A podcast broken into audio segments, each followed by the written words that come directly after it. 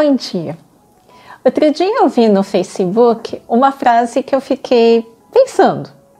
A frase era: Nessa pandemia, fique em casa, deixe para viver depois. A primeira parte, nessa pandemia, fique em casa, eu concordo muito. Tanto é que nós estamos há 90 dias em distanciamento social. Mas a segunda parte, que diz deixe para viver depois, eu fiquei refletindo. Como assim? Quer dizer que eu só vivo se eu não estiver em casa? Se eu puder sair? E aí eu fiquei pensando: que tipo de vida eu quero viver?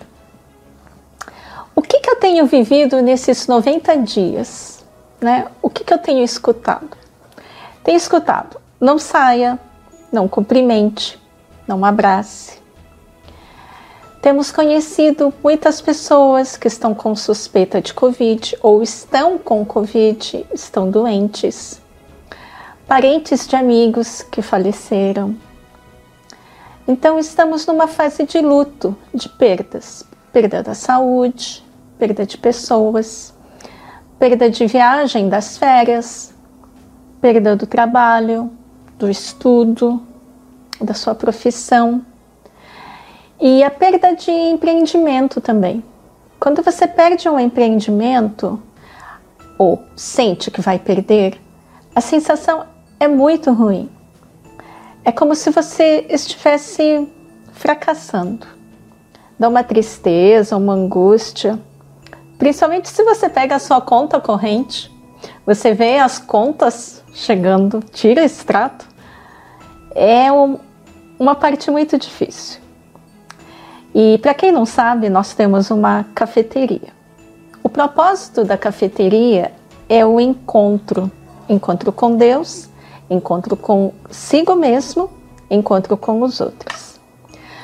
Como então ter um encontro se nós estamos no distanciamento social? E aí fica também. Será que é um fracasso ministerial? Quem não sabe também, o nosso café tem um jardim. E todas as plantas lá estão numa época de floração e nenhuma delas é plantada na terra, no chão, estão todos em vaso. Então você tem que regar e regar bem todos os dias. Se você deixa de regar um dia, elas ficam xoxas, como diz a minha filha. Então, se você falta um dia, no dia seguinte você tem que deixar elas mais felizes, tem que regar bem. E ficando longe dessas minhas plantinhas, eu tenho a impressão que eu estou vivendo num deserto, é cheio de pedras, seco, espinhos. Mas peraí, será que aquela frase inicial é, deixe para viver depois, está certo? Será que eu não estou vivendo? Então eu corro para a Bíblia, eu corro para a palavra de Deus. Tem que ser sempre assim. E eu encontro Isaías 58, 11, que diz: O Senhor o guiará constantemente, satisfará os seus desejos numa terra ressequida pelo sol e fortalecerá os seus ossos. Você será como um jardim bem regado, como uma fonte cujas águas nunca faltam. Vamos orar? Senhor Deus, entregamos esse tempo para o Senhor, para que seja feito de acordo com a tua vontade. Que a tua palavra, Senhor, continue a falar muito forte com a gente. Pedimos isso em nome de Jesus. Amém. Quando eu li esse versículo, eu falo: Uau, é isso. É isso que eu quero. Senhor, transforma meu deserto em jardim. Eu quero viver bem dentro e fora de casa. Mas a gente tem que ter cuidado. Quando a gente tira uma parte, um versículo, um trecho da palavra de Deus, fora do seu contexto, isso é pretexto. Está errado. Não podemos ficar usando a palavra de Deus de acordo com a nossa vontade. E aí eu eu fiquei olhando e uma maneira boa para ver qual que é o contexto do versículo é você ver antes, depois, né? Se precisar até mesmo o livro todo. E aí eu vi que esse versículo está dentro do livro de Isaías e é para a nação de Israel. E foi mais ou menos na época 700 antes de Cristo. O contexto de Israel na época é de decadência moral, espiritual, política, militar, econômica, e eu não duvido nada se não estiverem também em decadência na área da saúde. E aí o, é, o povo ficou falando: ah, o que, que a gente vai fazer? O que, que a gente faz? O que, que a gente não faz? O que estava acontecendo também é que a Assíria, uma nação vizinha, estava aterrorizando os israelitas. E aí falaram: vamos jejuar, vamos orar, vamos pedir para Deus restaurar a nossa nação, vamos pedir para que Ele mude a nossa circunstância. E aí eles jejuaram, eles se humilharam, eles oraram. E não deu certo. Como? Eles fizeram tudo direitinho, os rituais tudo certinho. Mas Deus não respondeu. O que, que aconteceu? Então Deus, na sua infinita misericórdia, na sua santa paciência, envia o profeta Isaías para ensinar o povo o não e o sim. Deus, ele é muito didático. Ele não fala não, não vou abençoar só para não, não abençoar. Mas ele também ensina como, né? O como que a gente pode fazer certo. Ele não deixa a gente perdido. E muitas vezes, abrindo parênteses, a gente faz a mesma coisa com os cristãos hoje. Cristão é aquele que não fuma, que não bebe, que não fala palavrão. E aí o cristão fica conhecido como aquele que não. Mas e o sim do, do cristão? O que, que o cristão faz? A gente tem que saber também, né? E aí eu vejo aqui no versículo 9, a partir do versículo 8, que diz: Aí sim a sua luz irromperá como alvorada, e prontamente surgirá sua cura. A sua retidão irá diante de ti, e a glória do Senhor estará na sua retaguarda. Olha que legal! Aí sim você clamará ao Senhor e ele responderá. Você gritará por socorro e ele dirá: Aqui estou. Se você eliminar do seu meio o julgo opressor, o dedo acusador e a falsidade do falar, esse daqui é o não. E agora vem o sim. Se com renúncia própria você beneficiar os famintos e satisfazer os anseios dos aflitos, então a sua luz despontará nas trevas e a sua noite será como o meio-dia. Nesse capítulo, do versículo 1 até o versículo 7, está todos os nãos que os israelitas estavam fazendo. E por isso, a resposta de Deus é não. O que, que eles faziam? O ano inteiro eles faziam o que não era do caminho do Senhor, tudo que era errado. E depois, por causa de um dia de jejum, por causa de um dia de oração, eles esperavam que Deus respondesse o pedido deles. Deus falou: não, não é assim que funciona. Então, o que ele fala?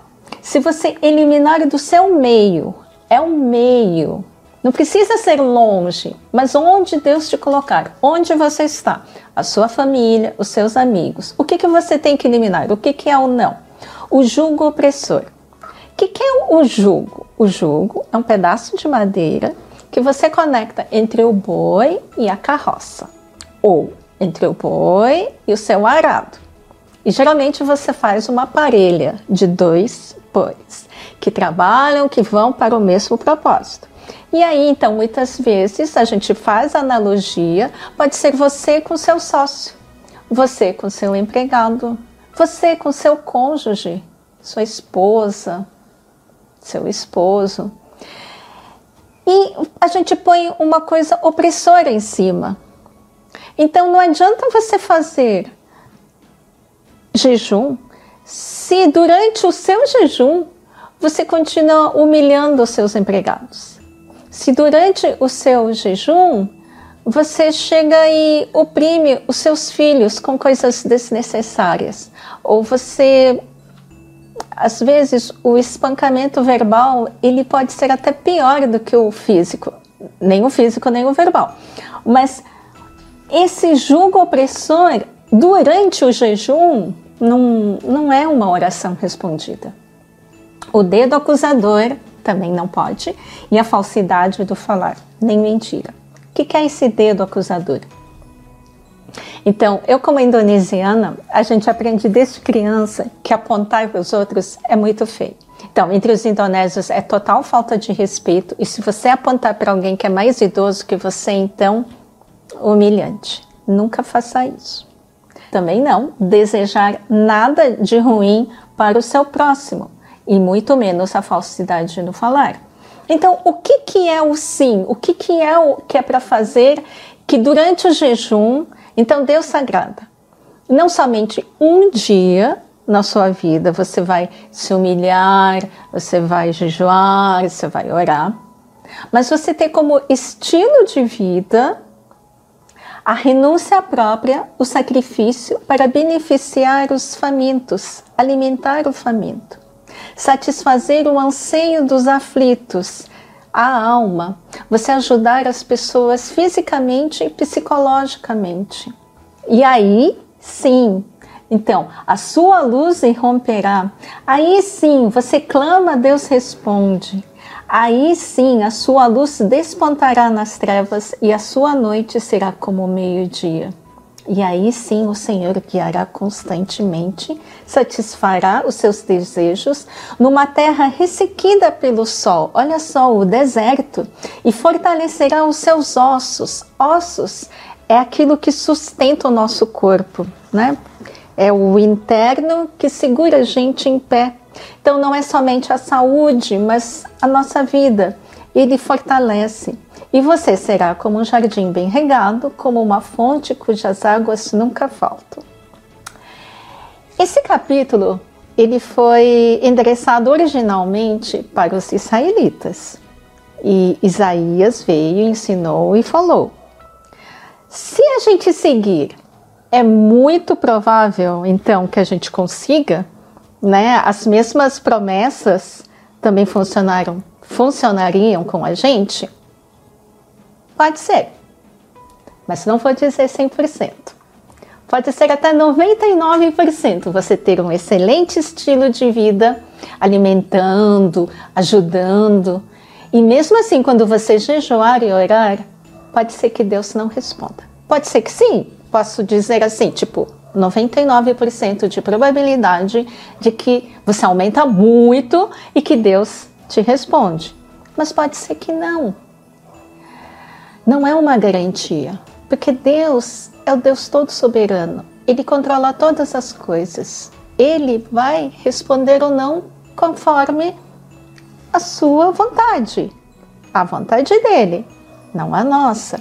Pode ser que ele responda o pedido de um malvado, e pode ser que ele não responda o pedido de um bom, bonzinho, mas muito provável sim que você consiga. Mas Esther, aí pergunta você: Deus transforma hoje a mim, a você? Deus transforma hoje os nossos desertos? Sim. Mas o que você vai dizer agora? É coisa de 99% ou coisa de 100%? Agora é coisa de 100%. Então vamos abrir em João 4, 14.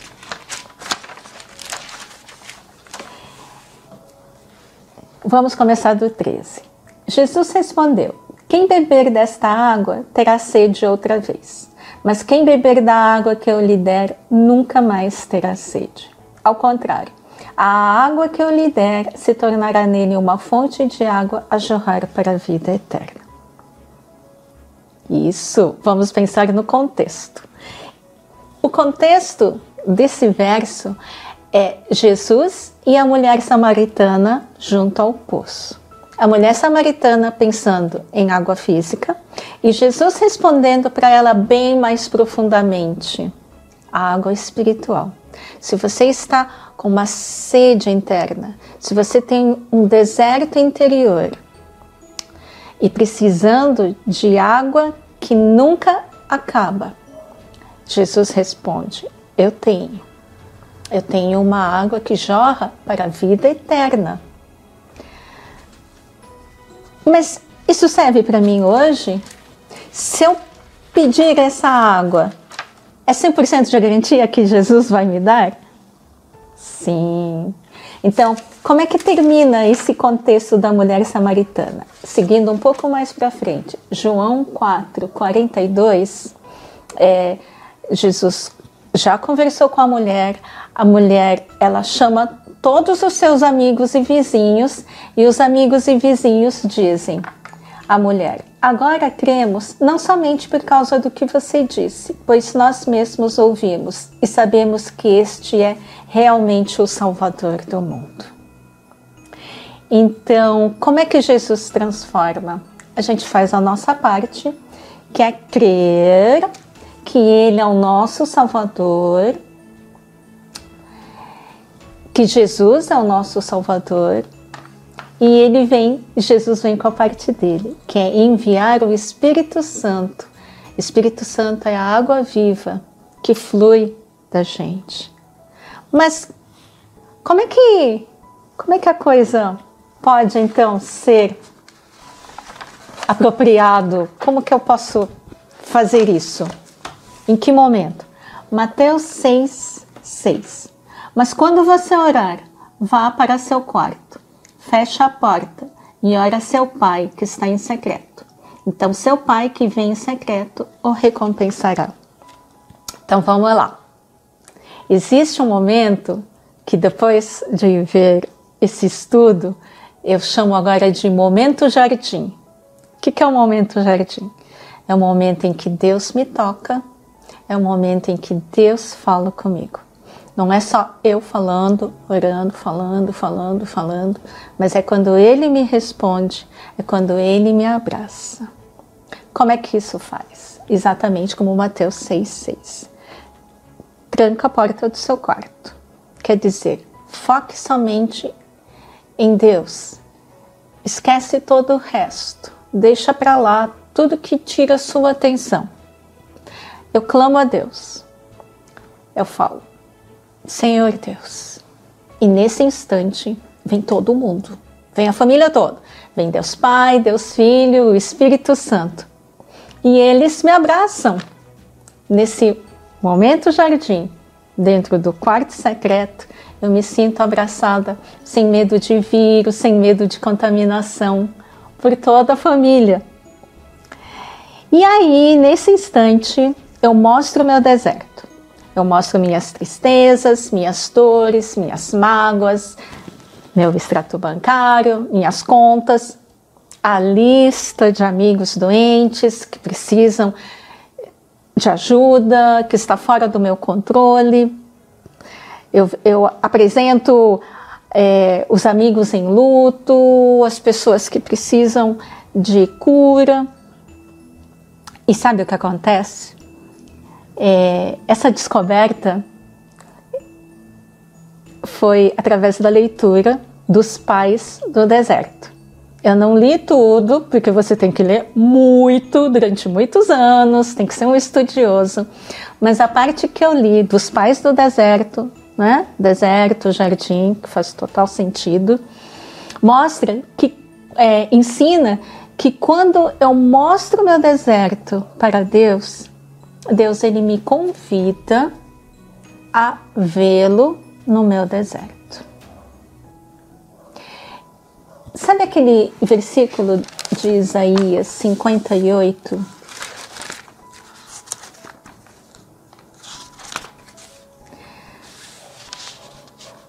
Versículo 9. Aí sim, você clamará ao Senhor e ele responderá. Você gritará por socorro e ele dirá: Aqui estou.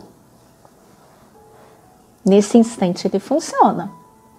Quando eu mostro meu deserto, eu falo de doentes, eu falo de luto, de morte, de perdas. Deus, ele me convida a ver, a vê-lo no meu deserto. Como? Nos atos de generosidade, nos atos de misericórdia, nos atos de coragem. E aí eu tenho que dar o crédito para a Loide, que eu li isso no Facebook dela e eu achei que tinha tudo a ver, tem tudo a ver com os pais do deserto também. Então, é, eu mostro a minha conta corrente e Deus diz: Eu estou aqui. Eu estou nos seus amigos generosos, na sua família generosa. Quando eu falo dos momentos de tristeza, Deus fala: Eu estou aqui também. E ele me mostra que ele está na gentileza do meu esposo quando faz o café da manhã para mim. Quando eu falo dos meus medos, Deus fala: Eu estou aqui. E toda vez que ele fala: Eu estou aqui, é como se nascesse uma flor, um botão. É como se de repente esse, esse meu deserto ele se tornasse um jardim. Nos atos de, de bondade, de pessoas que ajudam na mudança de família que precisa, é, de coragem de dentista que me atende numa emergência, porque eu quebrei o dente. É, Deus me convida a ver, a ver Ele tecendo um jardim no meio do meu deserto. Mas não somente isso, Ele me convida a acolher a fonte que não falta água, que é o Espírito Santo. E eu aprendo a ser então uma fonte para outros, dando e recebendo o amor e a compaixão de Deus.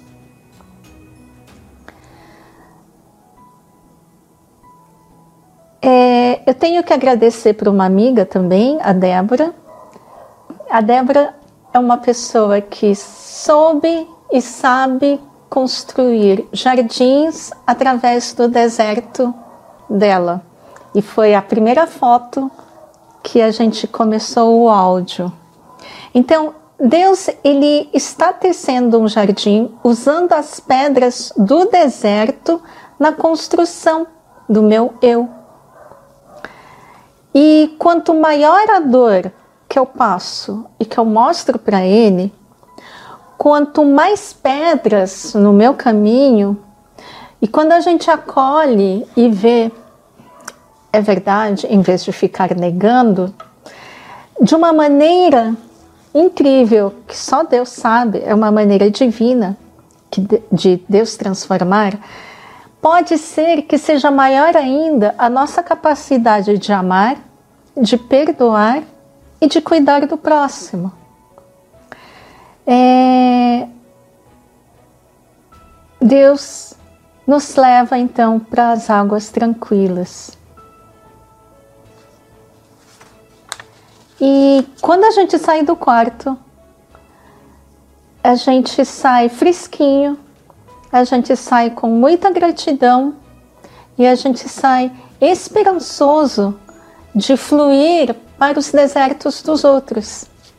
E aí o pedido já não é mais transforma o meu deserto em jardim, mas o pedido acaba sendo de transformar os desertos de outras pessoas também em jardim, me usando como ponte, usando os meus desertos para ser também o jardim das outras pessoas. E eu gostaria de fazer dois desafios. O primeiro desafio é se você ainda não tem essa água viva fluindo de você e você quer ter. Então, como falei, né? Entra no seu quarto secreto. O quarto secreto pode ser um quarto literalmente, ou qualquer lugar, mas em que você pode se conectar especialmente com Deus. Creia e receba a água viva Creia que Jesus é o seu Salvador, que ele morreu na cruz para te salvar. E assim você pode ter então essa água viva que jorra eternamente. Se você não tem e quer ter, faça isso. Agora, se você já tem essa água viva, o desafio é: você gostaria de transformar os desertos de outras pessoas também em jardim? Porque é uma coisa muito estranha, mas se você pensar bem, não está falando que Deus vai te colocar num jardim. O que ele fala é que você vai ser um jardim. Haha, é diferente. Então, que possamos então ser convidadas por Deus e responder sim a Ele. Sim, eu quero ver o Senhor tecendo, construindo o jardim na vida dos outros, na minha vida e usando a mim também. E aí sim, eu quero viver bem dentro de casa.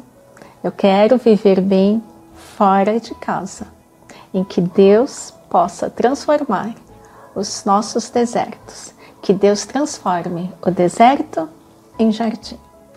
Vamos orar?